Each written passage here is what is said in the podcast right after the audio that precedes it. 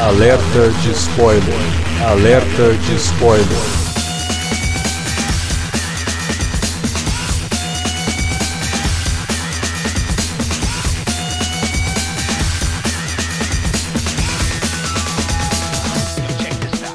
Olá, amigos! Eu sou o Alexandre e esse é o Alerta de Spoiler. No programa de hoje vamos comentar o aguardado Capitã Marvel, para falar desse filme que tenta inaugurar a nova fase da Marvel nos cinemas, né? Trazendo uma personagem inédita ainda. Está aqui com a gente o Davi Garcia. Pois é, cara, tô aqui. Filme, um filme que não é, nossa, essa maravilha que de repente muita gente estava esperando, mas também muito menos é o fracasso que outros tantos babacas estavam torcendo para que fosse, né? Pois é, inclusive financeiro, não é fracasso mesmo, né? A gente está gravando isso aqui no domingo e hoje começaram a sair as informações sobre bilheteria e o filme explodiu, né? Então, se você estava torcendo contra, sinto muito. Também para falar de Capitã Marvel tá aqui Felipe Pereira. Ai, cara, as pessoas são muito chatas, né? Acho que dos, do, dos dois lados, tanto a galera que, que fica enchendo a paciência de que ai, a Marvel quer ser lacradora e não sei o que, como se fosse o um movimento de ontem, né, em relação a, a personagem da Carol Danvers, quanto as pessoas que, que querem proteger o filme de toda e qualquer crítica só por conta de, de ser protagonizado por uma mulher, né? A Marvel agiu tardiamente, né? Vinte e tantos filmes. É, 22, ah, né? né? Ah, não sei, 21 ou 22 por aí. É, é, demorou pra caramba. Também para falar de Capitã Marvel com a gente, tá aqui de volta, né? Faz um tempão que ela não aparece por aqui. Juliana Ramanzini. Oi, gente, tudo bem? Então, agradeço aí o convite para falar sobre esse filme que é tão simbólico, né? E tá tão, e como vocês mesmos já adiantaram, é, movimentou a galera aí, falou muita treta, mas como o Davi mesmo disse, foi um balde de água fria em todos os extremistas, né? Exatamente. Bom, vamos falar de Capitã Marvel então, logo depois da vinheta. Não sai daí. Você curte os podcasts do Cine Alerta e quer ajudar a gente a manter esse conteúdo no ar? É muito fácil. www.padrim.com.br barra Cinealerta. Entre lá, dê uma olhada nos planos que temos à disposição e nos ajude. Como um dos nossos colaboradores, você ainda pode participar de hangouts, de sorteios mensais e de um grupo secreto no Facebook, onde você pode dar críticas, sugestões de pauta e muito mais. www padrim.com.br barra cinealerta. Entra lá, é rapidinho e você pode ajudar a manter o Cine Alerta no ar com esse conteúdo que você gosta. Fique agora com o podcast.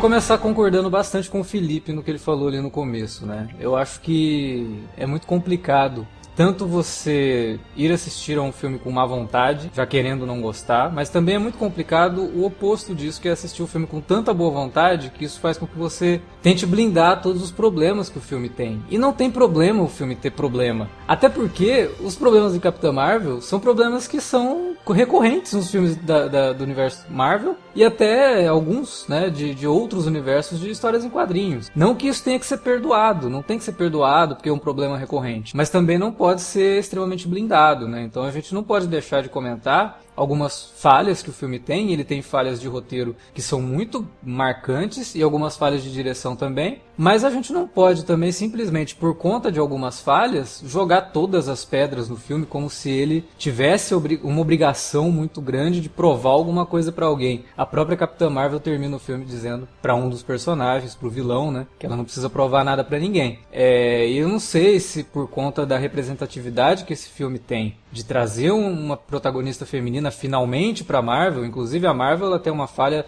muito grande na concepção dos filmes que a participação feminina é minúscula, inclusive da própria Viúva Negra, que era a grande personagem feminina até então. A participação de mulheres nos filmes da Marvel é muito pequena, então precisava realmente ter um filme protagonizado por uma mulher e que traz uma ponta de esperança para o futuro do que pode ser a Marvel depois do Vingadores Ultimato, né? Ele é um filme, cara, que eu fui assistindo e tal, e tendo conhecimento de alguns comentários negativos e outros positivos, eu ficava me perguntando por que tantos extremos ao longo da projeção. Porque ele não é tão ruim quanto muita gente disse que ele seria, porque teve gente que eu li alguns comentários sobre o filme, não comentando profundamente, mas simplesmente dizendo, pô, o pior filme da Marvel desde Thor, O Mundo Sombrio, nossa, o pior filme da Marvel ponto, e não sei o que. Eu falei, gente, a Marvel fez o Lanterna Verde, né? E não, ela não fez o Lanterna Verde. O filme é muito melhor que o Lanterna Verde, ele é muito melhor que o Thor Mundo Sombrio. E eu diria, inclusive, que ele é melhor que o Doutor Estranho, que é um filme que eu, eu é. faço muitas ressalvas contra o Doutor Estranho.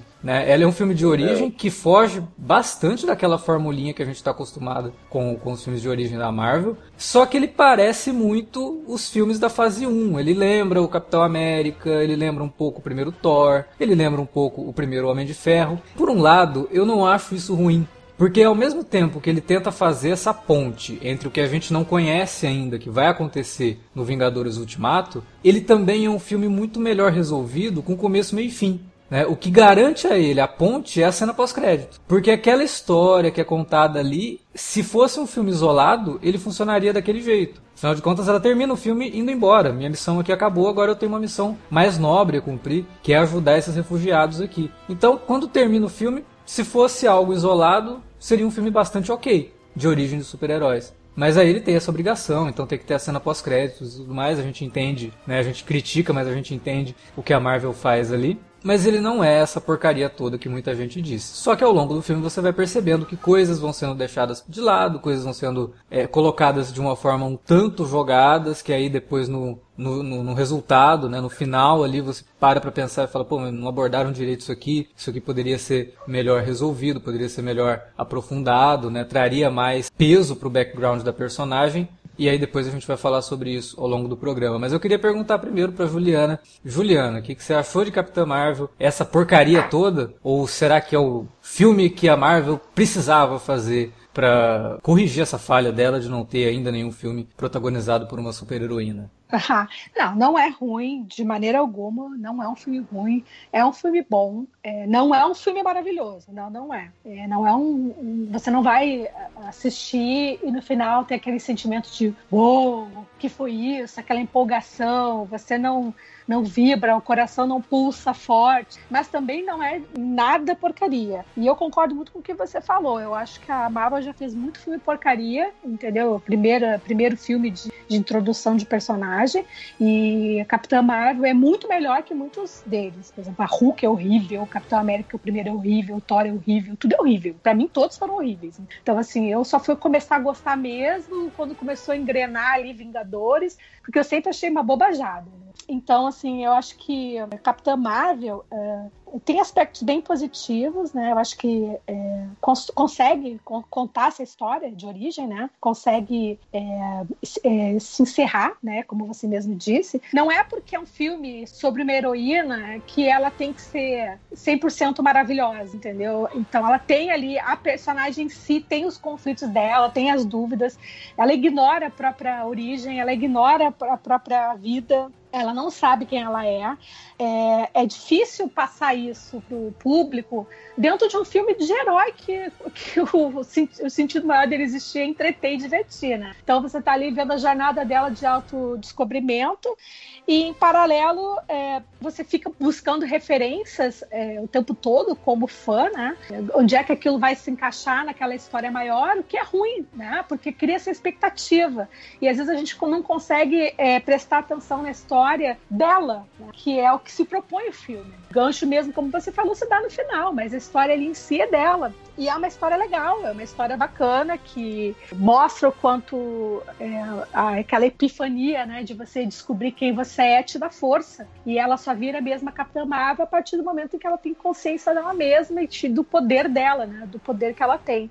É, tem problemas? Tem, tem problemas sim. Eu acho que tem problemas de direção. Eu acho que a Brie Larson não foi bem dirigida é, para passar essas camadas mais sutis da interpretação, tipo do sentimento. Mas algumas pessoas já vieram me dizer que na HQ ela é assim mas eu não li HQ. Então, assim, a opinião que eu tenho é de quem foi ao cinema assistir, conhecer aquela história, né, através da telona. E a impressão que eu tenho é que faltou ali um pouco de cuidado nisso, sabe? De, de construir um pouco mais de camada da personagem, um pouco mais de sentimento. Ela ficou um pouco linear, é, às vezes com uma expressão meio repetitiva. Isso me incomodou um pouco, porque não que eu, não que eu esperasse que ela fosse assim, ah, a mulher mais né, poderosa e lacradora. Não, não era isso. Né? Realmente ao contrário. Eu queria que ela é, tivesse aquela, aquela sutileza de mostrar todos os sentimentos que, que uma mulher vive, né? todos os conflitos que ela vive, todas as, né, as situações em que ela é colocada, é, né, ela é rebaixada ou ela precisa se provar quando ninguém mais precisa, só precisa fazer só porque ela é mulher. Então, acho que faltou um pouco isso, sabe? Trabalhar um pouco mais essas camadas e, e com relação a roteiro e tal, cara, eu acho assim, é filme de herói, sabe? Eu, eu, nunca vou esperando muito pro cinema, a não ser dar boas risadas, entendeu? Ah, se faltou, se não faltou, eu nem sei, porque eu nem lembro, assim, o que aconteceu no filme passado. Eu esqueço o nome dos personagens, então, assim, tipo, no fim, é, é, é uma grande relevância, entendeu? Mas é importante porque, como você falou, é um filme de uma heroína. É, as meninas precisam torcer para suas heroínas. É, a gente está de saco cheio. Pô, quando eu era criança, eu via o série do Hulk. Eu me cagava toda. Toda vez que ele ficava verde, eu corria para dentro do armário. Então eu cresci ali vendo vendo Hulk, vendo uh, Homem-Aranha e tal. A única referência que eu tinha era Mulher, Mulher Maravilha, mas a gente tinha o quê? Nada sobre Mulher, Mulher Maravilha, sabe? Então, assim, eu cresci com, vendo heróis masculinos. Eu acho muito foda que as meninas agora têm várias heroínas aí para se espelhar e para se fantasiar e para curtir e se divertir e pagar ingresso ao cinema e criar um universo voltado para as mulheres. Afinal, a gente é mais que a metade da população desse planeta. Não nada mais justo que a gente seja representada em todos os segmentos. Então, como você mesmo disse, mandou mal a Marvel por não ter feito isso antes, mas vamos louvar né, essa correção aí, né? E vamos esperar que a gente veja mais personagens interessantes e que sejam filmes bons ou ruins que eles existam. O que eu acho legal também é que, embora a Marvel tenha demorado tanto para né, introduzir de fato uma personagem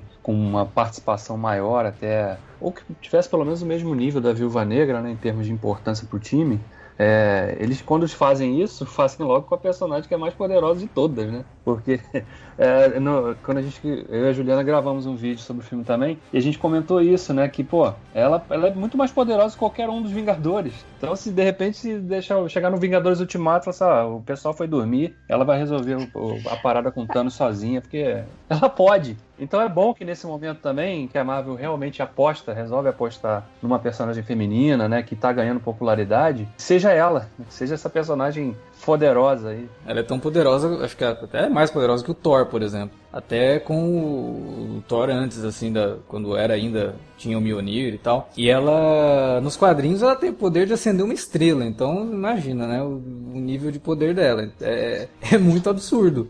Agora, uma coisa que a Juliana comentou, e eu acho que todo mundo vai acabar falando sobre, então até um, acaba sendo um elefante branco que está na sala que a gente pode tirar logo de uma vez, é a questão da interpretação da Brie Larson, né? Eu não acho que é o ideal, mas eu entendi o que ela quis fazer ali. Eu acho que o problema está justamente na direção e também no roteiro. Por quê? Ela não tem memória da, da vida dela passada. Ela foi treinada como um soldado Kree. Óbvio que ela não é uma pessoa que tem, por exemplo, o senso de humor do, do Homem de Ferro. Ela não vai ter o senso de humor do Thor. Ela só conhece o treinamento militar Kree, que é extremamente rígido, como a gente vê no começo do filme. Ela consegue ali dialogar um pouco, ter um senso de humor com o personagem do Jude Law no começo do filme e tal, mas é tudo muito é, linear mesmo, assim, não é nada muito exagerado. E assim, eu entendo que isso seja um traço dela por conta desse background. O problema é que o filme não me mostra nada muito aprofundado de quando ela era a Carol Danvers. Pra gente poder ter esse contraponto e, pro, e poder avaliar se essa era realmente a intenção da Brie Larson e o quanto que isso foi bem aproveitado ou não. A gente tem uns flashes muito rápidos dela com a amiga dela ali, cantando num karaokê e tudo mais, mas é tudo muito rápido, muito superficial, assim como é superficial a questão dela com o pai, que é uma coisa que o filme coloca, mas não aborda, não, não, não chega no potencial que poderia ter e do porquê que aquilo seria importante para ela ser quem ela é. Eu acho que é muito jogado e realmente não é abordado de uma forma que passe da primeira camada, sabe? Então, é um problema do filme para mim, até porque o filme ele faz muito uso de flashback e esses flashbacks acabam acontecendo quando alguém conta para ela alguma coisa. Então é um filme que também tem essa falha no, no, sentido de pouco compreender que a linguagem cinematográfica ela é storytelling por imagem e por texto é um, é um quando é por texto é uma muleta. E nesse caso nem precisava da muleta. Eu acho que era uma questão de desenvolver isso melhor. E esses flashbacks se tornarem mais orgânicos e não simplesmente alguém chegar para ela contar alguma coisa e ela ter um flash. Aí uma máquina então, vem, dá um choque na cabeça dela, ela tem um flash, sabe? Eu acho que isso é mal abordado durante o filme, mas não é uma coisa que estraga a experiência de ninguém ao ponto de pessoa sair do cinema falando: "Nossa, o pior filme da Marvel", entendeu?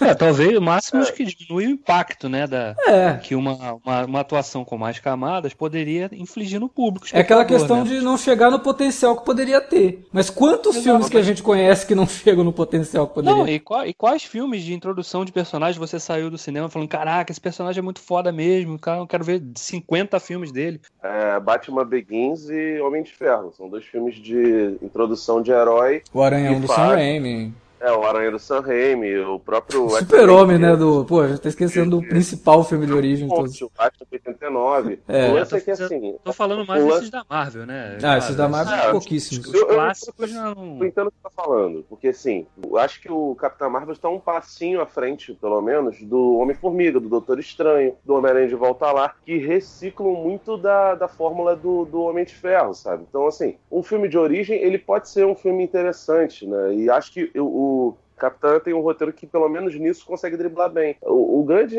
problema, pegando carona do que você está falando, Alex, é que as relações deles são muito 880, sabe? Umas são muito boas e outras são péssimas, sabe? A, a relação do, do Yon Hong, por exemplo, com a Vers, né?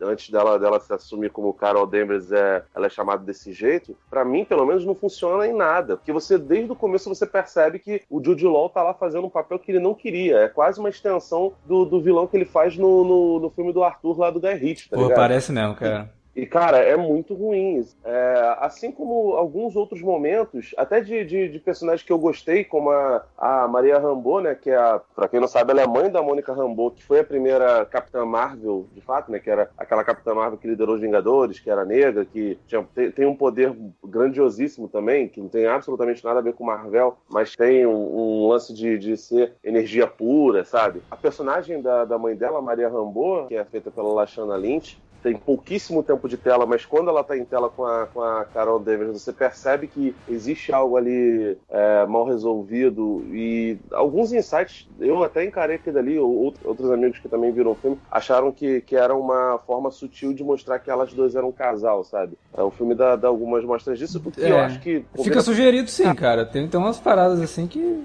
Tu, tu vê que assim, a troca de olhares dela não era uma parada só de, de, de amizade, sabe? E acho que isso aí é, é perfeito, porque você você não trata a personagem é, se ela tem realmente uma orientação bissexual com fetiche, com nada, sabe? Você mostra duas, duas mulheres que poderiam ter se, podem ter se relacionado no passado e tiveram isso parado abruptamente e que tem que conviver com, com uma outra fase de um relacionamento em que, em que nada é fetichizado. Só que ela também tem pouquíssimo tempo de tela, sabe? Ao mesmo tempo que tem essas relações ruins, e para mim é, outra relação horrorosa é com a personagem da Annette né, que é uma mistura de, de dois, dois personagens importantes na mitologia Crew e Screw, ela tem um, um, uma relação muito boa com o Nick Fury, que é praticamente um co-protagonista do filme. O filme poderia se chamar perfeitamente Capitã Marvel e o, e o Agente Caolho, que na verdade não era Caolho, não, Agente Dois Olhos, e um pouco do, do da, da, relação do, do Talos com o Nick Fury, né, que é o personagem do Ben Bendelson, Larson e um pouco do Talos com a, com, a, com a própria capitã, sabe? Só que isso fica um pouco perdido por conta de um roteiro que é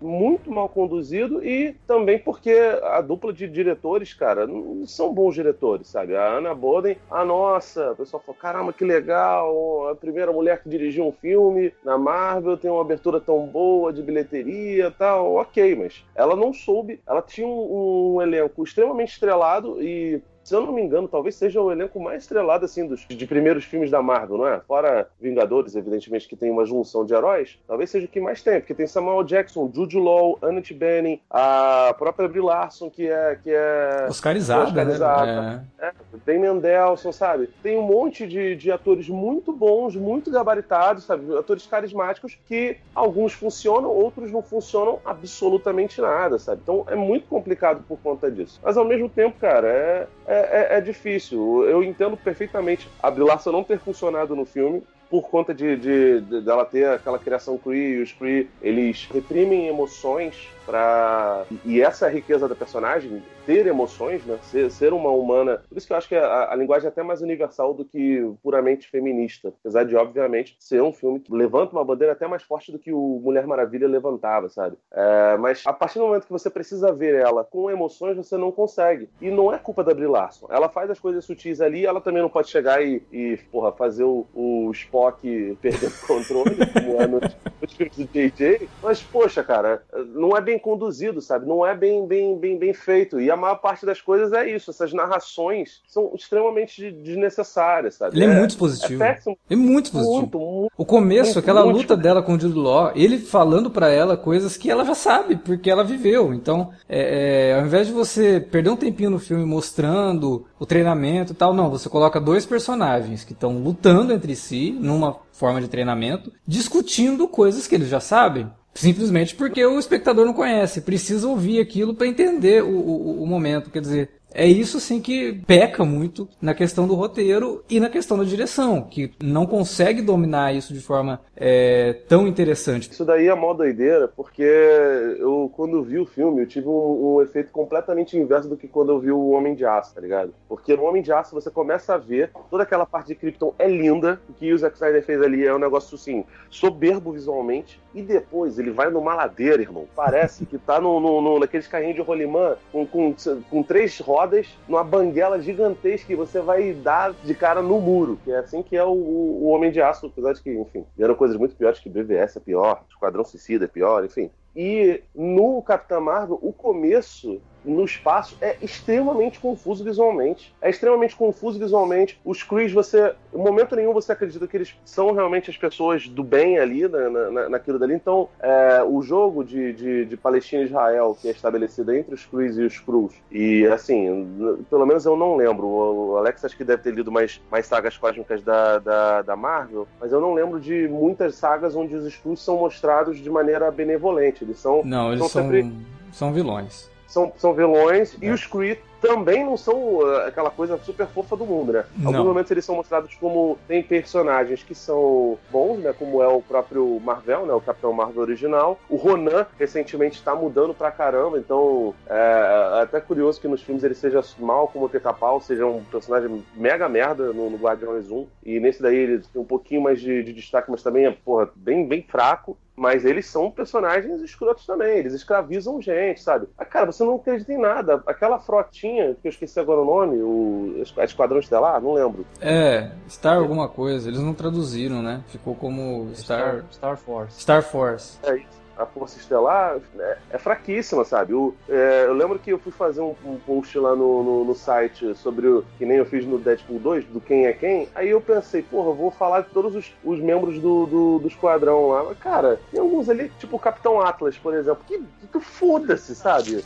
O próprio, o próprio personagem do. Acho que é Argoroth, agora não lembro o nome, o personagem do Digimon Ronson. Pô, cara, ele já tinha aparecido no Guardiões 1. Você acha, não, ele vai ter um certo destaque? Também não tem destaque nenhum só dão destaque pra Minerva, que no filme é só Minerva, não é Capitã Minerva, e fica por isso mesmo, sabe? A coisa começa a melhorar quando ela cai na blockbuster. E aí, aquela sucessão de piadas de, de dos anos 90, e aí três piadas com, com disquete, com coisa carregando. Então eu, eu, eu confesso que isso eu gostei pra caramba. Podia botar 70 dessas. Acho muito foda. A gente se identifica porque a gente viveu isso, né? Nossa. Mas Não, é uma forçada de barra também, né? Dá uma forçadinha. imaginando essa, essas piadas aí pra, pra molecada mais nova aí, que tem aí seus Pô, 20 pode- anos ainda. O pessoal nunca, com certeza não entendeu a piada, né? Ah, eles devem estar procurando no YouTube agora é o Capitã Marvel explicado para entender as piadas, porque é explicando Capitã Marvel.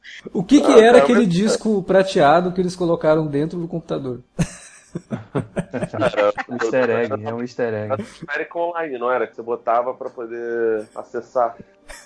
Ah, de carona. Mas, É. cara, assim, é foda, porque, tipo, eles repetem a coisa de um, de um jeito, assim, agressivo. Não sei se na cabeça deles era, gente, isso aqui é um filme pro jovem. O jovem, ele vai no cinema, ele fica falando no zap zap. Então ele vai perder a primeira piada, ele tem que ver a segunda. E aí te dá a oportunidade de oito vezes de fazer piada com isso. Enfim, eu acho que a partir do momento que chega na Terra, a coisa melhora, assim, de um, de um jeito absurdo. Sim. Aparecem lá os Shield. Eu, eu, já, eu já acho até que é um pouco depois. Eu acho que o filme, pra mim, ele é, é antes e depois do Come As You Are. É depois do Come As You Are. Pô, mas o Camus dá War uma acontece no, no, sei lá, 20 minutos finais do filme. É, quase, mas é, mas é ali que eu me empolguei, assim, mais com o filme mesmo. Então você não gostou. Então você achou o final espetacular. Não, Porque, não. pô, Eu só tô falando que o filme me empolga de verdade a partir dali. Aliás, entendeu? aliás eu, eu sou que o- que o chato. que vem antes é horrível. Eu sou o chato musical, né? Porque eu sempre fico procurando anacronismo quando utilizam música. E a utilização do Camus War, ela é, primeiro que é uma coisa muito óbvia pela letra da música e tal, e ela é toda errada, né? Porque não tem como ela conhecer a música. Ela, É, ela não tem tava memória. seis anos antes, né? É, é, é explicado no filme que o acidente dela aconteceu em 89. Então, depois de 89, ela não conhece mais nada da cultura da Terra. Ela caiu, acabou de cair em 1995. E a personagem que é a mentora dela e que aparece, né, quando ela vai conversar com a inteligência suprema, tá ouvindo um vinil, né, do, do, do Nirvana. Eu falei, cara, não faz sentido, esse disco é de 91. Mas tudo bem, quem tá ligando pra isso? Só eu que... Você não sabe, você, você não sabe se, se, se- No caso, a mentora está falando da, da Annette Bening, né? É isso, isso. Isso. Talvez ela tenha poderes de viajar no tempo. É, Sei lá. Aliás, falando em viajar no tempo, é, em algum momento, eu sei que no filme isso não é explicado, mas nas HQs existe algum tipo de explicação por que, que esses personagens não envelhecem? Cree? Todos eles, né? A própria Capitã Marvel, né? Ela não envelhece, né? Em seis anos, não sei se ela mudaria tanto. Não, mas não, ela, não, ela sofre uma, ela Ela sofre uma mutação, né? pós- pô, na No cena Vingadores pós-créditos, Ultimato, ela né, cara? Ah, tá, ela você tá falando. exatamente igual, né? Então, Aí é tipo X-Men, né? que o, o, Não, o o próprio prof- personagem do Digimon Wilson, né? Que ele apareceu É, no Guardiões e ele tá exatamente igual no, Mas ele, versão- ele, é, ele é Digimon, cara. Ele é Digimon, é. Que-. Ele fica, ele fica evoluindo pra, pra uma fase, pra Greymon, depois ele volta pra Gumon. É Cara, diferente. é... esquece, não busque lógica nesse tipo de coisa, que eu- se você buscar lógica nisso, você vai ficar maluco. É tipo o X-Men lá, o James McAvoy é o James McAvoy nos anos 60, nos 70, nos 80, nos 90. 30 anos como James? McAvoy. E aí 10 anos depois ele virou o Patrick Stewart.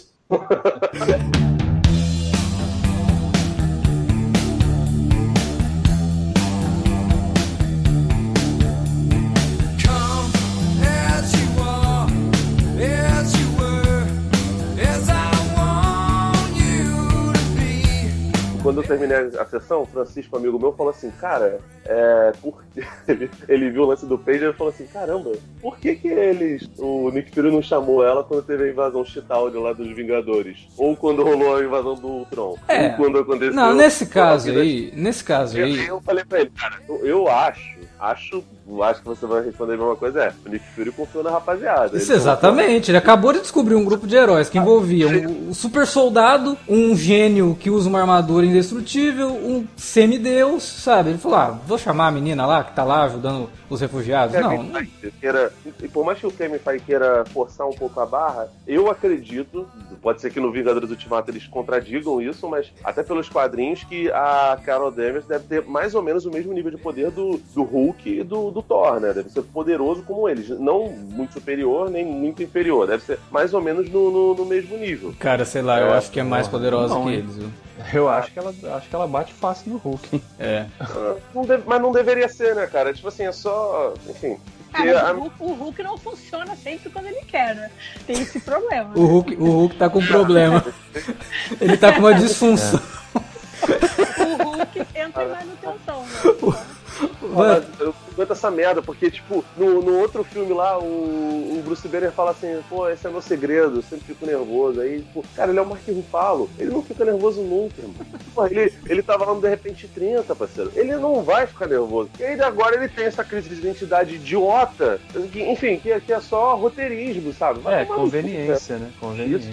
Não, não é. Isso daí vai ter, vai ter uma, uma, uma amarração Legal. legal no próximo filme. É, Ah. eu, acho, eu acho que vai. É, isso, de certa forma, é uma construção do Bruce Banner que infelizmente não vai poder ter filme tão cedo, por conta da ainda ter o lance da Universal e tal. Então eles estão tentando criar uma história paralela do Bruce Banner e do Hulk nesse filme dos Vingadores. Eu acho que isso vai funcionar bem no, no, no Ultimato. Assim como eu acho que toda essa crítica que a gente fez a Brie Larson, aliás, que a gente até tentou, né, dar uma, uma blindada nela ali, e, e eu acho realmente que não é culpa dela, acho que é culpa da direção. E a gente vai poder ter certeza disso no Vingadores, né? Porque aí ela vai ser dirigida pelos irmãos russos, que já são os caras que mostraram ter uma capacidade, né, além, assim, em termos de lidar com vários personagens ao mesmo tempo. Então eu acho que eles vão conseguir dar uma, uma, uma outra vida pra Capitã Marvel depois desse filme, né? E tá, tá chegando aí, Vingadores tá pra estrear. Acho, acho até que não é só isso, Alex, porque reza a lenda que a primeira vez que a Brie Larson viveu a Capitã Marvel foi para algumas gravações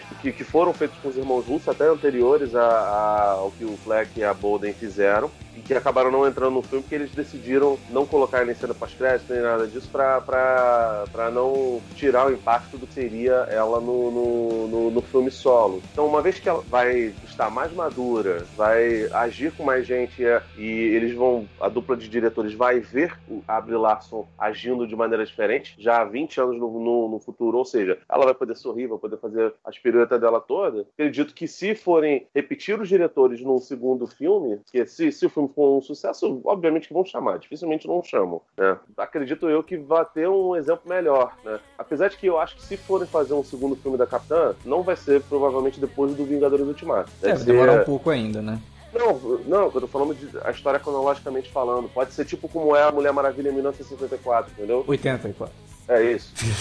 E Não, eu até acho que vai ser porque fica um ganchinho da questão do Ronan, né? Que ele fala, ah, eu vou atrás dela. E Uhum. o Ronan, quando a gente só conhece o Ronan de novo no, no Guardiões, que ele tá numa situação completamente diferente. Então eu acho que a gente ainda Exato. vai ver no futuro esse embate dele com ela, né? Então, sei lá, eu acho que é uma, tem uma, uma né, cara? Que o Ronan é um personagem tão. O Ronan é um acusador, é um personagem tão maneiro nos quadrinhos. Nossa, tão no, tem uma saga chamada Aniquilação, que eu acho que ainda vai ser adaptada para o cinema de algum jeito, que o Ronan tem uma, uma participação importante e muito boa. Assim como os Kree, inclusive. Quem quer conhecer um pouco mais sobre os Kree, essa saga, tanto Aniquilação 1 quanto 2, é excelente e que é inclusive a saga que forma os Guardiões da Galáxia como a gente conhece no cinema. É uma saga Aham. bem interessante para quem quer aprofundar no universo cósmico da Marvel, que é uma coisa que me deixou um pouco desapontado, como o Felipe falou. O começo do Capitão Marvel no espaço e em, em Hala, que é o planeta natal dos Kree, é muito qualquer coisa. Assim, é, é muito sem identidade, É, assim, né, muito, cara? muito fraquinho, perto do que a gente viu, por exemplo, no Thor Ragnarok, que também mostra um outro planeta, perto do que a gente viu no Guardiões da Galáxia, que mostra vários planetas,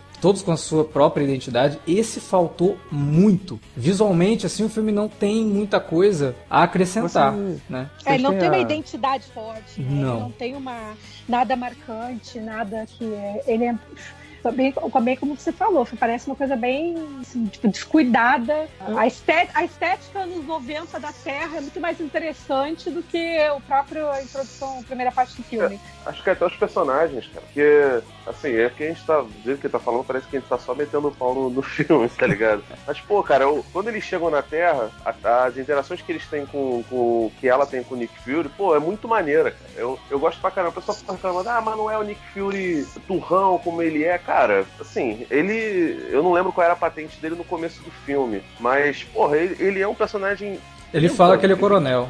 Ele fala que ele é coronel É. no filme. Enfim, ele, ele é um personagem de 20, 30 anos mais novo. Ele ainda tem dois olhos. Ele é novão. Ele tá aí, pô, tá querendo, tá querendo passar, é, sabe, a vida dele curtindo as coisas todas. Então é natural que ele seja. seja Não, cara, e jeito, ele, ele teve um mais- estalo pra ser aquele Nick Fury planejador de tudo depois desse filme, né? Porque pra ele não existia alienígena, não existia essas grandes ameaças, assim. tipo, Eu, eu acho assim, que nego, nego também exagerou um pouco, falou que não, é um filme de origem do Nick Fury também não. Não é filme de origem. O Nick Fury já tá lá, já tá agindo pra caramba. E, e, pô, cara, eu não sei se aquilo ali foi- é maquiagem ou é CGI. Eu suspeito que seja mais de maquiagem do que CGI. Funcionou perfeitamente. É CGI, O- o- cara. no- cara, é muito, muito É bom. perfeito, cara. É, cara. Foi, foi o melhor CGI que eles já fizeram, né? Foi. Sim, tanto, tanto que eles gastaram todo nele e o agente Coulson tava ridículo, né, cara? Parecia. ele tava com, as, com as perucas do, do Stefan Dorff no, no True Detective, cara. Caralho! Nossa! O pessoal ainda falando, não, o Clark Gregg tá bem. Eu falei, tá bem aonde, gente? Tadinho! Não é Ah, ele, cara. Parece o Xavier no, no, no X-Men Origins Wolverine, porra. Não, não, não acho não, cara. Acho que ele tá, tá, tá bem também, assim. Não fica descarado, dizendo. É porque o, é- o Samuel. Jackson tem um pouquinho mais de, de textura no rosto dele, sabe? O Clark É. Gregg realmente tá flat, ele tá meio boneco de cera mesmo. Pô, mas ele tá muito feio, cara. Ele parece que parece que botar, parece que chegaram lá no, no- nos bonecos de cera de Petrópolis, deram vida nele e ele tá andando agora, cara. Mas Pô, o Samuel é- Jackson também ajuda, né, gente? Ele tá inteiraço, né? Tá. Então, e é um baita ator, né? Então parece que ele tá É fazendo aquilo ali é, sorrindo, só na, na- suave, né? E eu, eu acho que ele e o gato protagonizam bons momentos nesse filme. Aliás, o gato é um personagem muito interessante. né? O gato é sensacional, né? E aquela interação do, do gato com os, A os gata, a Skrull- gatinha. É uma gata, A né? A Guz, É uma é. gata. Inclusive, a gatinha. E a interação dela nos, com. quadrinhos, ela, no- nos quadrinhos ela é. Nos quadrinhos é um personagem masculino, né? Um gato Chewie. Isso. Aí eles resolveram mudar. Mas é por causa do Top Gun? É, Guz é por causa do, do Top Gun. E, e a interação dela com os Skrull, que o personagem o Talos, né? Ele fica. Vocês estão loucos? Como é que vocês estão deixando isso aqui e tal? Nos quadrinhos, essa mesma reação é o Rocket Raccoon. E é muito engraçado, né? Porque, porra, é um guaxinim falando um gato, né? E você fica, cara, como assim? O que, que é isso que tá acontecendo? Ele, o Rocket Raccoon tenta comprar o Chewie porque ela é de uma raça chamada Flerken que tá em extinção. E ela bota 117 ovos. Aí, tipo, ele tá tentando comprar pra vender no mercado negro, cara. É muito filha da puta. Uma, da, uma das coisas mais legais do filme realmente é a surpresa que eles guardam, porque isso o trailer não entregou em momento algum, né? De, a gente, o trailer mostrava que tinha um gato ali, uma gata, mas não, né? O que ele era de verdade. É. Isso quando, quando acontece no filme é, um belo momento, é uma bela surpresa, né? É mais quem tá Porque eu- familiarizado com as HQs mesmo, porque quem não tá. Acabou tomando. Quem não tá, mas, tipo, tá inteirado em notícia, acabou tomando spoiler por causa da divulgação das fotos de uma. Da coleção lá, Marvel Legends, que tem uma, um, o action figure do Nick Fury e tem o gato com aquele. aquela focinheira do. né? É, não, com a focinheira Ah, do Hannibal. Lecter, né? Aí você vê aqui e fala, opa, esse gato tem alguma coisa, né? Não é só um gato isso aí. É engraçado, às vezes que eles colocam a focinheira na, na, na guza, ele olha e fala, porra, é um gato, não Hannibal Lecter, não, pô, que isso? Vocês estão loucos? Agora, já que eu falei nos Screw ali, cara, é complicado. Eu gostei muito do que eles fizeram em termos de fazer essa subversão, de que, olha, os Skrull não são os vilões e são só refugiados e destruíram o planeta deles. E é tudo muito importante, é tudo- você contextualiza isso com coisas que estavam acontecendo nos anos 90, inclusive, né? Mas o meu lado nerd, ele fica meio chateado por conta de como que eles agora que a Marvel tem, vai ter, né, os direitos do Quarteto Fantástico, por exemplo, vai ser muito difícil que os Skrulls sejam vilões do quarteto, que naturalmente são. A não ser que seja explicado de uma forma meio Star Trek A Ira de Khan, né? A Capitã Marvel levou eles pra 7 Alpha 5, e aí 7 Alpha 4 explodiu, e aí eles ficaram com sede de vingança porque engana- foram enganados e vêm pra Terra. O que seria péssimo, porque eles construíram um dos personagens nesse filme. É, eu senti que desperdiçaram um pouco os Skrulls, sabe? Me pareceu a Marvel meio que de Cara. birrinha, que ah, já que a gente não pode usar totalmente, vamos mudar os personagens. Porque tinha saído aquela, aquela informação de que os Skrulls estariam no Fênix Negra também. Eu, me soou um pouquinho de birra da Marvel esse negócio dos Skrulls, cara. E isso também me soou, mas, cara, pelo menos pra mim, tem, tem alguns gatilhozinhos no próprio filme que demonstram que aquilo dali pode ser um grupo isolado de Screws que eram refugiados. Então, tipo assim, os comandados pelo Talos, né? na verdade, a família do Talos que estava escondida lá pelo Marvel são é, esse grupo de, de, de refugiados. Se a gente for ver, qual- qualquer guerra que a gente for ver, existem pessoas boas e pessoas ruins em todos os exércitos, né? E quem, quem ganha a guerra tem a narrativa de, enfim, de, de falar que o pessoal é filha da puta, que todo mundo é filha da puta. Cara, o exército nazista realmente era todo mundo filha da puta. Mas tinha porrada de alistado que não tinha ideologia nenhuma ligada ao terceiro Reich e que teve que, que servir por conta do, do, do- do, entre aspas, patriotismo e por conta das obrigações dentro do, do, do, do regime. Mesma coisa com os, os socialistas do Stalin. Cara, no, no final das contas é, é um pouco complicado porque todos os grupos que estão em guerra têm, têm desses aí, sabe? É, eu acho que tem um pouquinho desse gatilho. O Talos, eu acho que é um personagem muito bom. Acho que é, ele conversa maravilhosamente com é o nome, o Nick Fury. Acho que, que ele é o terceiro protagonista do, do, do filme, no final das contas. Ele dá até uma, uma visão diferenciada sobre, sobre os Skrulls, apesar dele ser um sujeito canalha, né? Ele é um espião. é, os Skrulls têm essa, essa, essa propriedade, inclusive, né? É até estranho que tenha escolhido ele, porque ele é um vilão do Hulk que é bem diferente nos quadrinhos. Ele é um Skrull que nem, nem tem poderes de metamorfo, né? Ele é extremamente cruel e é bem diferente do que, do que, do que é mostrado lá. E ele subverte principalmente pelo fato do Ben Mendelsohn não ser um vilão no final das contas, né? cara? É, normalmente ele faz é. de vilão. É. Eu, Eu acredito que pra Por exemplo, não tenha feito tanta diferença assim, e até tenha feito uma diferença positiva essa questão da, de revelarem que os Skrull, na verdade, são Eu não refugiados. faço nem ideia do que, que vocês estão falando. é, então, eu eu imagino assim. Porque pro, Eu tô aqui, ah, legal, bacana. Que apareceu no Hulk, apareceu que o quê? Quem? Não faço ideia. A única coisa que. Eu só fui descobrir quem era depois, que quando a gente saiu do cinema. Eu, pô, mas esse ator que fez o. Ele é quem? E o Davi era o fulano que fez a série e tal. E eu, que série? Aí, igual a velha mesmo, não deu mais nada, não sei mais nada. Não faz diferença nenhuma mesmo, assim, tipo, é, pra, quem, pra quem acompanha o universo pelo cinema, olha, se, tirou do rumo o personagem, se ele era de outro estúdio, voltou, se apareceu no quadrinho XY. Gente, é tipo, vocês estão falando grego, entendeu? Mas é interessante isso, porque pra gente ver, é, logo quando começaram as notícias sobre o filme, né, uma galera putaça, falando do uniforme, esculhambando, é, é, é, toda essa, é, essa, essa galera querendo que o filme fosse um fracasso, eu fico imaginando, gente, mas por que, que pode no, na HQ e não pode no cinema? É, Ah. você, você sabe me explicar isso? O que que- por que, não pode sair Tem- da tem- um-? O que, Tem um que termo é técnico pra isso, cara. Tem um termo técnico pra isso, Ju. Que é nerd, nerd ter tudo. É uma raça. Que não é nem o caso do, do, do Alex, que o Alex malha, pô. O Alex tem que ver ele sem camisa. O maluco é rasgado de forte. Mas assim, cara, é uma, uma raça de gente que eu sinceramente não consigo entender por que, que fica bolada com, com, com, com diferenças das HQs, cara. Porque um amigo meu falou, ai, detestei.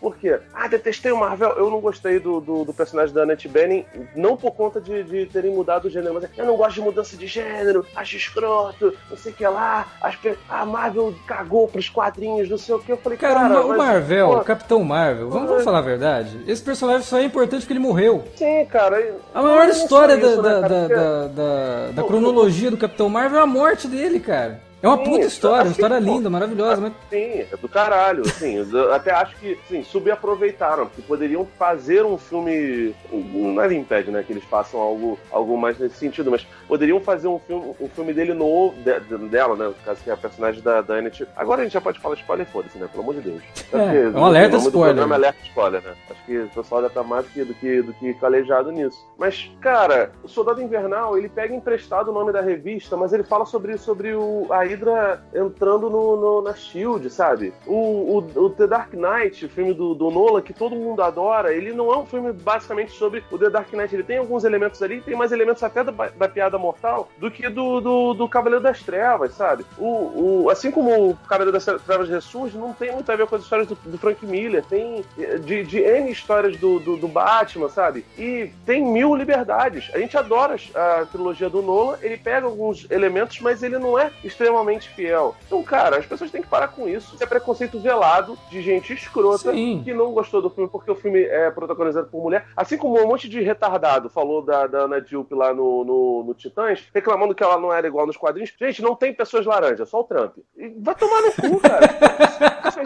Isso é gente- Isso é gente racista, que, que não quer assumir que é racista e que no final das contas fica procurando pelo em ovo, sabe? É, não, e eu acho que Isso- também, é, me corrija se eu estiver errada, mas eu acho que também é um desconhecimento de como é que funciona o cinema, sabe? Então, assim, eu acho que é, é muita. é- é- é- tem uma mente muito restrita achar que o cinema tem que reproduzir exatamente o que está no quadrinho. É, cinema é outra linguagem, é outro universo, é outro público, é outra dinâmica, Não, não. é outra mecânica, é E outra. cabe, outro e cabe também, cabe né? também a questão da correção de curso, né? Porque nos quadrinhos, o Capitão Marvel, né, que é o Marvel, ele tem um acidente lá com ele e uma explosão transfere os poderes dele pra, pra Capitã, pra, aliás, ela nem era chamada de Capitã, pra Carol Danvers. Então eu acho que o, o que o cinema quis fazer aqui é uma correção de curso, sabe? Por que, que o homem tem que dar os poderes pra ela? Por que, que tem que ser os poderes que ela tem ser um tem que vir de um homem? de- é. Sabe? Então não tem nada de errado nisso. É uma nova versão. O universo Marvel outra. tá cheio de, de, de liberdades criativas. O Hank Pym, por exemplo, jamais que ele é tão velho quanto o, o personagem no, no cinema. Ele não é mentor de ninguém. O Hank Pym, ele é um, um herói formado já. Né? Ele não é, não, não é um idoso, não é o Obi-Wan Kenobi. Então, assim, Não, tem, Hank tem um Pym- monte de, de liberdade criativa. né? Pois é, tem um O monte de Hank Pym, liberdade criativa e eu acho que as pessoas precisam ter uma cabeça mais aberta. A liberdade Não, criativa tem- no cinema, ela não mata aquilo que você leu. Aquilo que você leu existe nos quadrinhos, faz parte da cronologia do personagem que você conhece nos quadrinhos. A versão dele pra cinema é outra, é um outro universo, né? Não, justamente essa questão do. Eu não sei porque, né? O, um filme que fatura 450 milhões de dólares no final de semana de estreia, né? E assim como ele, não só esse, mas todos os outros aí.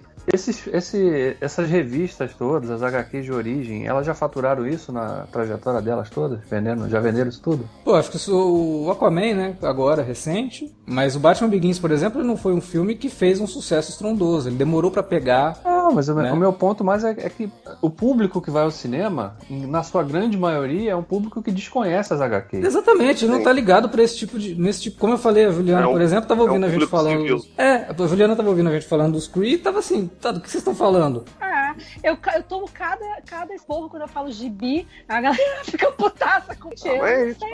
Não é, É. do meu universo, entendeu? Eu li a Mônica, Almanac Disney, sei lá, tipo Ah, sabe? Pato Donald era o que eu lia quando era criança, entendeu? Eu não lia esse, nem meu irmão lembro de ler isso, entendeu? Então, assim, não faz parte da, da- do meu universo. Então, assim, querer que todo mundo fique é, pense igual, porque no. Não, gente, mas a gente nem conhece isso, a gente não tem nem parâmetro. Então é, é difícil. Eu até falei no vídeo que a gente gravou que a gente tem que ser bem claro quando a gente está fazendo uma crítica, que parâmetro a gente está usando. E eu, tô- eu usei o da HQ, porque eu não li e eu não vejo nenhum problema o filme ser completamente diferente, ser só inspirado, entendeu? Tirar uma ideia ou um personagem e fazer ele totalmente diferente no, no cinema. Cara, são dois mundos completamente diferentes e se ligam só pelas referências um do outro, né? Mas é, eu, eu não sei, é um nível de babaquice que as pessoas estão hoje em dia que tudo tem que ser motivo de briga e discussão. A galera não consegue sentar a bunda no cinema e curtir um negócio, mesmo que o filme fosse muito ruim. Caramba, gente, é, é, é é o, é, grande objetivo do filme de herói é, é porradaria, é gritaria, é correria, é, é um visual doido e tal, pra você ficar ali duas horas, duas horas um pouco curtindo e esquecer um pouco a desgraça que é a vida. Então, assim, eu acho que é colocar é um peso, sabe? Filme que, pô, não é o objetivo, entendeu? Então, assim, é, não é um filme que, que vai trazer grandes lições, até porque qualquer mensagem que vai passar vai ser clichê e vai ser feito à moda Miguelão, entendeu? Não é nada profundo. É. Então, assim, sei lá, é, é tratar uma obra de, de- que, é pra, que tem como eh, fim somente o entretenimento, como se fosse, sei lá, uma Mona Lisa, porra. É muita mongolice, sabe?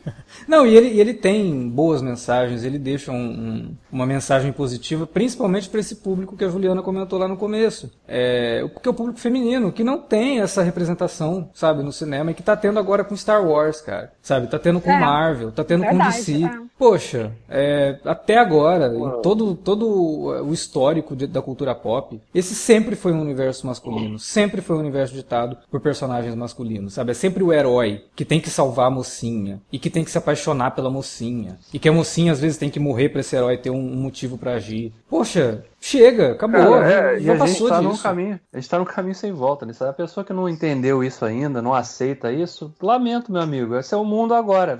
E Porra. tem que aceitar que a gente, nós mulheres também, a gente quer dar um soco na cara das pessoas de vez em quando. A gente quer passar com o carro em cima, quer dar uns X, a gente quer passar o facão, como todo homem, entendeu?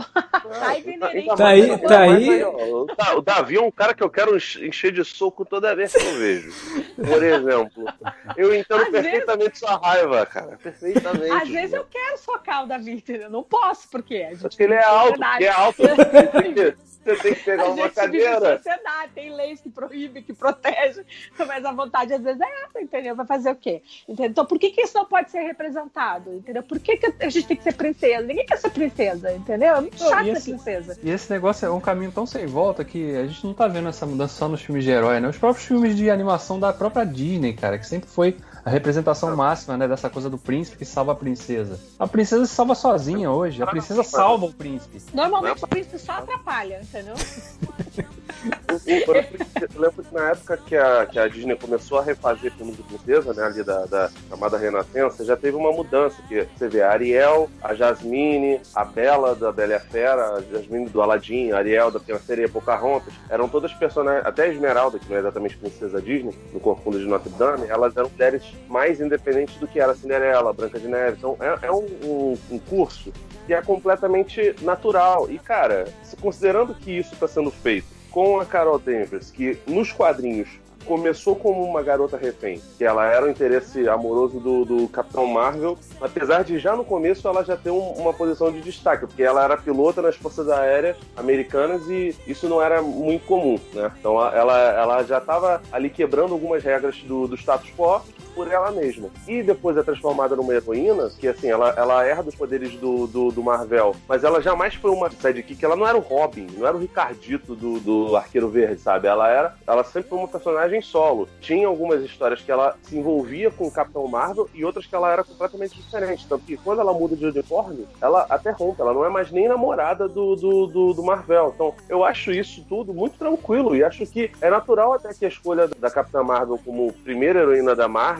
seja essa. Só acho que realmente o filme precisava ter um pouco mais de, de, de tempo de maturação do roteiro mesmo. Porque acho que os caras ficaram apressados, porque a Brie Larson foi escalada em 2016, o filme só foi lançado agora, era pra sido lançado no ano passado. E aí, tipo assim, eles, gente, a gente precisa dar alguma resposta aí de qualquer forma, sabe? E aí fizeram uma parada que, ao meu ver, o roteiro, pelo menos, é extremamente equivocado. É, por exemplo, tem uma parada que é uma mistura de dois personagens, né? Que é a personagem da Annette Bening, dois personagens dos quadrinhos, que são completamente diferentes, que o meu grilo não é nem o fato de terem misturado os dois personagens, né? A Annette Bening, ela é o Capitão Marvel, né, no começo, e lá pro meio eles mostram que ela é a Suprema Inteligência também. A Suprema Inteligência nos quadrinhos era o, o- uma super inteligência, né, dos Krees, em que todas as consciências dos Krees iam para esse, pra esse lugarzinho, né, pode chamar de lugar. Ela acabou ganhando consciência própria e se tornou Tô resumindo, bem resumido mesmo. E se tornou meio que imperatriz né, dos, do, do- dos Krees. E ela que manda os Krees fazerem toda, toda sorte de maldade, que é, é um, um consciente coletivo, sabe? Sim. Isso não combina com- nada com o Marvel. Marvel é- é era um personagem. É, não, mas aí não é que ela faz a Suprema Inteligência, né? A Suprema Inteligência ela aparece pra cada pessoa de um jeito. No caso do Sim, que é explicado no filme, então não é exatamente uma mistura da Suprema Inteligência. Porque é é só uma representação. Eu entendo por que que eles não fizeram a Suprema Inteligência ser uma cabeça gigante num pote, né? Não, eu não queria, eu não queria isso.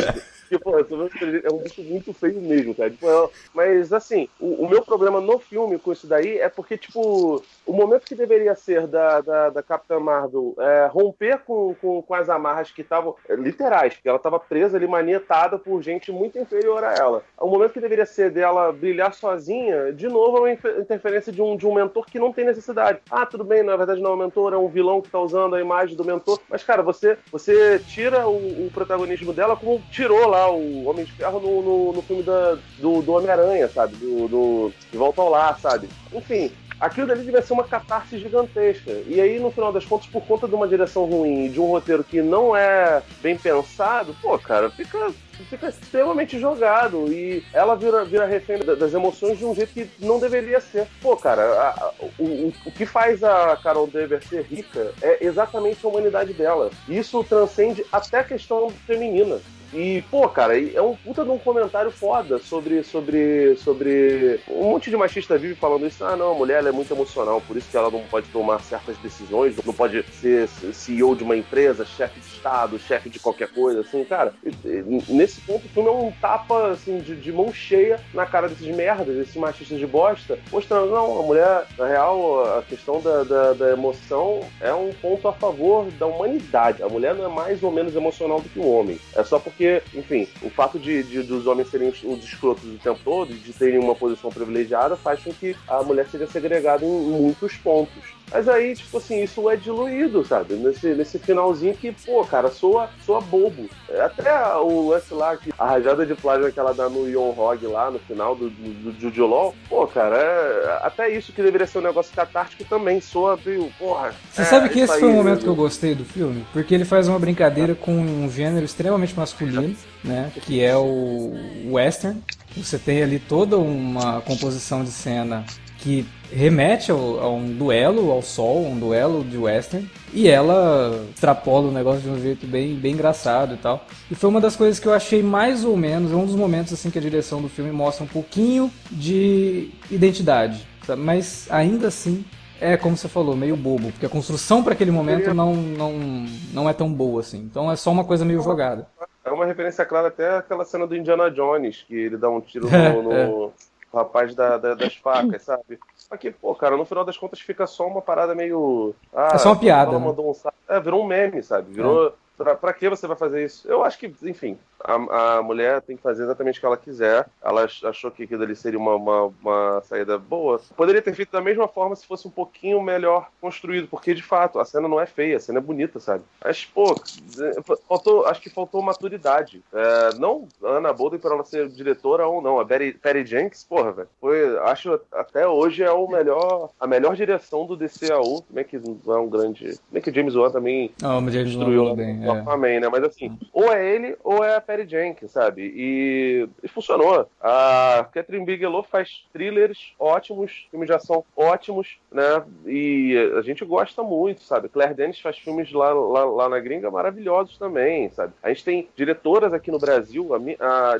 o meu diretor barra diretora preferido é a Lúcia Murat, que é que, que aqui no Brasil, sabe? Fez é, Memórias que Recordam, que vão te ver viva, sabe? São, são filmes que. Praça Paris, que é mais recente. Mulheres dirigindo não é nada de, de novo, sabe? A, a primeira. A, a Guy Boucher foi a primeira diretora a fazer ficção entre todos os gêneros, sabe? Mas infelizmente entre o público que consome, isso é, né? É, o público, o a- o grande público que consome cinema, o cinema Existe um preconceito muito idiota dessa, de, de É, parte. exatamente. Você vê que as pessoas não dão realmente chance para uma mulher dirigir um filme de super-herói, uma mulher dirigir um filme de ação, uma mulher dirigir um filme de ficção científica que seja uma produção estilo Star Wars, sabe? Você vê pouco disso, porque realmente existe essa, essa barreira, esse preconceito idiota que vai acabar. A gente sabe que tudo leva né, é, a uma progressão que promete acabar com isso, mas ainda existe uma barreira muito grande. E é ótimo que essa barreira esteja se quebrando, que o público que mesmo aqueles bolts lá do, do Rotten Tomatoes e de outros sites agregadores aí é, querem levar a crer que vai existir um boicote, não sei o que, o público em geral tá pouco se fudendo pra boicote. Ele quer ver o filme da super-heroína que vai salvar todo mundo no Vingadores, porra. Você acha que alguém vai boicotar esse filme? E aí vai assistir o Vingadores Ultimato sem saber quem é essa personagem que vai aparecer lá? De jeito nenhum. Entendeu? É, é ridículo as pessoas acreditarem que realmente vai ter boicote disso. Star Wars, ah, vamos boicotar porque eu não quero saber da Rey, eu queria saber do Luke. Vai lá, boa sorte em boicotar Star Wars. Sabe, é, é, é uma mentalidade realmente que a gente tenta compreender, a gente tenta até é, limitar algumas coisas e nivelar tudo bem por baixo mesmo, porque as pessoas dão abertura para essa interpretação que tem que ser nivelado por baixo. Mas no, no fringir dos ovos, o grande público não está interessado nisso, não. Eu acho que as pessoas, por mais que às vezes provem ser, não ser exatamente quem a gente gostaria que fosse. Eu acho que as pessoas, as pessoas não são tão imbecis assim. A grande massa não é, não é imbecil e sabe entender quando que um filme ele, ele é um filme bom, ele é um filme bacana, divertido, serve como uma boa sessão da tarde e quando ele é um filme que surge só para lacrar, né? Porque essa, essa, essa expressão é tão idiota, lacrar, que nem o pessoal lacrador usa mais. É só o pessoal. Do outro lado que tá usando lacrar pra tentar tirar onda. Mas, tipo, nem o pessoal que gostava de lacrar usa essa, essa, essa palavra. mais. É, Mais ou menos tem uma galera do tombamento anarcocapitalista que ainda, ainda usa, mas é, geralmente é pra, é pra se referir ao, ao outro brother que tá lacrando, tá ligado? Tipo, que o lacre pelo lacre é que nem mimimi. É, tem todo- todos os lados tem, tá ligado? Eu, eu- enfim, eu também não tô muito afim dessas, dessas paradas não, tô bem tranquilo. De boa com isso, né? Essas modinhas de. Tô, tô, tô, tô, tô ficando velho, cara. Eu tô, o cabelo tá caindo, sabe? E- e outra coisa, eu acho muito que o- pelo branco na barba. Eu acho que o mais importante disso tudo, né, é exatamente aquilo que a Juliana comentou. É as meninas terem uma personagem com quem elas possam se identificar, em quem elas possam se espelhar. E se o filme não é tão bom, elas podem se interessar o suficiente para ir atrás dos quadrinhos, que tem ótimas histórias da Capitã Marvel sendo lançadas recentemente. É, a fase que é baseada esse filme, algumas coisas né, que esse filme pega, tá sendo lançada agora no Brasil pela Panini. Dá para comprar, sabe? Dá para Ah, ler. a, a Kamala Khan, cara. Que É, a Kamala Khan, que já é uma outra personagem que usa o nome da Miss Marvel, né? É fantástica. Eu tô louco pra ver a É, Marvel é, fazer um filme dela. Pô, e é melhor do que qualquer coisa da, da, da, da Capitã Marvel recente, cara. Eu acho É. lindas, foda pra caralho. É. É inclusive a beça. Nossa, é divertidíssimo. Uma das melhores leituras que eu tive foi acompanhar a Miss Marvel. É muito, muito legal. Pra... Ele abre a possibilidade de como, como ele se passa nos anos 90 e a filha da, da Maria Rambeau, né, a Mônica Rambeau, Uhum. É, é uma personagem nos quadrinhos que foi a primeira Capitã Marvel e 300 mil, mil nomes, né? Porra, acho que ela tem uns 5 codinomes. O último é Photon, não sei, Spectrum. É difícil, porque, enfim, coitada da menina. A menina era Capitã Marvel, aí surgiu o, filme- o filho do Capitão Marvel, ela entregou o nome pra ele e mudou de nome, pra Photon. Aí o, o filho do Capitão Marvel falou: Não quero mais ser Capitão Marvel, me dá esse nome aqui. Ela ficou com, razão, porque, pô, pô, já roubou um nome, vai roubar dois filhos da puta. Mas assim, nos anos 2010, né, quase 2020, ela já vai estar mais adulta. Ela pode se tornar uma heroína também. E, porra, a personagem eh, criança é muito, muito, muito carismática, né, cara? Muito legalzinha. E o filme 11 brinca um pouco com isso, né? Porque a menina vira pra mãe e fala: Não, você tem que ir lá, porque eu tenho que me espelhar em você, e você tem que ser uma heroína pra mim. Sei Sim, lá, então- eu acho que deixou essa porta ser. aberta aí pra ela, talvez no futuro, aparecer também como uma personagem super-heróica aí. Eu queria muito que no eventual segundo filme da Capitã Marvel tivesse aparecesse a menina como personagem como heroína já e tivesse um embriãozinho pra Kamala, cara. Porque a- É. aí sim é, é um negócio é um negócio legal. E cara, eu acho que a- depois do Vingadores Ultimato a gente vai ver como é que vai ser, porque todo mundo tá desistindo de universo compartilhado, tá saturando um pouco, né? Sim. a situação. Estão falando até da possibilidade de ficar um ano depois, não sei se contando o, o Homem-Aranha 2, porque o Homem-Aranha 2 é coprodução com a Sony, mas de ficar um ano aí descansando as, as imagens dos personagens para poder ver como é que. Isso tudo depende, evidentemente, do ultimato que a gente vai falar nessa- no mês que vem. Uhum. Mas. Acho que é bom dar uma parada um pouco, cara, pra tentar entender como é que funciona, se vale a pena continuar com o universo compartilhado no cinema. Até porque, até porque a Disney vai passar a ter a oportunidade de usar os X-Men também, né? De integrar esses personagens nesse universo todo. É, Vai dar um trabalho. né? Então, assim, mas é fato que, cara, o Ultimato vai dar 2, 3 bilhões. Os caras não vão querer parar por aí. Não, parar eu não acho que vai, mas vai mudar um pouco a dinâmica, né? A gente espera que mude um pouco a dinâmica, até pra apresentar novos personagens e aí preparar pra um grande evento daqui uns 5, 6 anos num outro filme. Agora, pra encerrar, eu, assim, a gente não pode deixar de falar disso. A homenagem ao Stan Lee. Pô, maravilhoso, né? no comecinho, eu achei fantástico, muito bonito. A Marvel acertou muito e a participação dele, fazendo o papel dele mesmo, lendo o roteiro do Barraso no Shopping. É. E até o Kevin Smith ficou todo emocionado, né? Porque ele acho que ele não sabia, né? É, Ele saiu da sessão de cinema lá, tirou foto lá chorando e tal. Ele bem legal também. cara, muito legal, muito bem sacada a participação. Não deve ser a última, né? Parece que ele no Ultimato ele também aparece e aí sim finaliza, né? Mas muito legal, muito no cinema quando começou ali o negócio da Marvel e só imagens do Stan Lee, você ouvia muita gente assim, sabe? e não tem como, cara. É um, um personagem da vida de todo mundo, né? Que, tá, que acompanha quadrinhos e que tá acompanhando os filmes da Marvel. Porque agora todo mundo sabe quem é o Stan Lee, né? E, e aquele Obrigado Stan no começo foi realmente muito bonito. E a, a- a aparição dele, muito divertida, muito bonitinha também. Agora, tem uma outra coisa também, que aí é uma questão de. Aí eu acho que a Marvel mandou bem nessa questão de universo compartilhado, né? Não tinha como os Kree serem gente boa, né? Porque no Agents of Shield só apareceu o Kree filho da puta. Então, não tem. No Guardiões, cara. O Korate é filha da puta, o Ronan é filha da puta, só tem filha da puta, cara. Pois é, não tem desculpa. A gente já sabia que os Kree eram isso aí, né? Então, galera, de boa.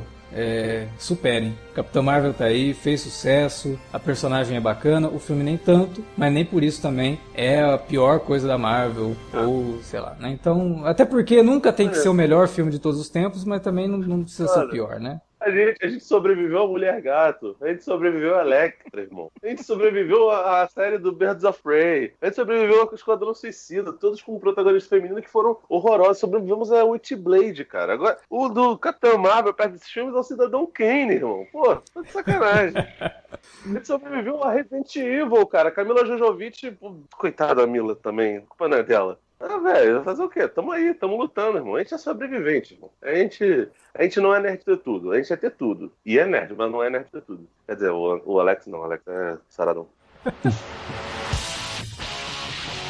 Oh, make me over.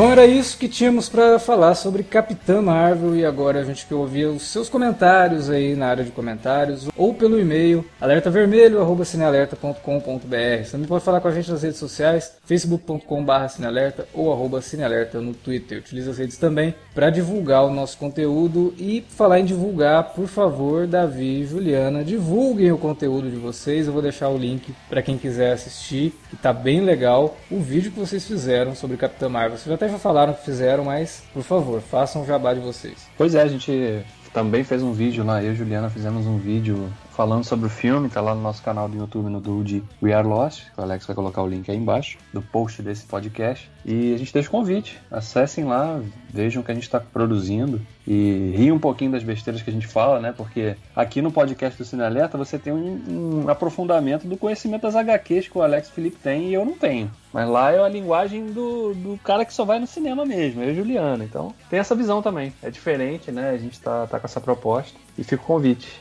Não, pessoal, eu agradeço o convite para participar e também deixo o convite né, para vocês conferirem o nosso trabalho, que é uma versão aí do, do You Lost 2.0.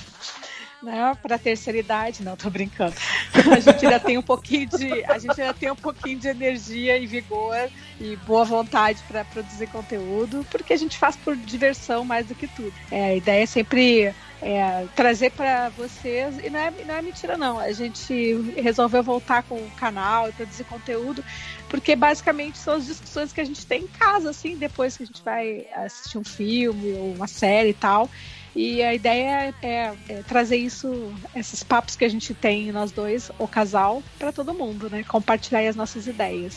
É isso, A gente tá só, não, só não compartilha as brigas, né? Porque isso aí fica feio. Não, aí também. É, a gente já tá velho e cansado, a gente nem briga mais. Dá muito trabalho, né, cara? Que... Ai, ninguém quer brigar, né? Tem que evitar a fadiga. Cansativo. Ai, gente, não diga. Deixa eu só fazer um comentário antes da gente fechar. É, tem um- uma notícia circulando. Capitã Marvel usa camiseta falsificada do Nine Inch Nails no filme. Cara, é impressionante, né? Mas fizeram É. o teste ali pra saber se é falso? Eu fiquei não, meio na fizeram. dúvida. Eu fiquei meio na dúvida porque eu acho que o Nine Inch Nails não usava aquele logotipo em 95. Mas aí também já é muita, muita. Ai, caraca, é sneak peek do caralho. Mas ó, Ah, velho. aquela música da Hole que termina o filme, Celebrity Skin, ela foi lançada em 98, o filme se passa em 95. Então, Ah, Nossa, mãe. É, é, Samara era uma menina que morreu aos 14 anos de tanto problematizar. É, Eu só assino isso aí, Alex. bom, gente, é isso. A gente volta agora com alerta de spoiler, talvez sobre um filme do Tim Burton. Não sei se isso vai dar certo. Mas vamos lá, vamos, vamos, vamos, vamos esperar e óbvio que teremos alerta de spoiler de Vingadores Ultimato e aguardem que minicasts e Game of Thrones estão vindo por aí. Valeu pela audiência, até a próxima.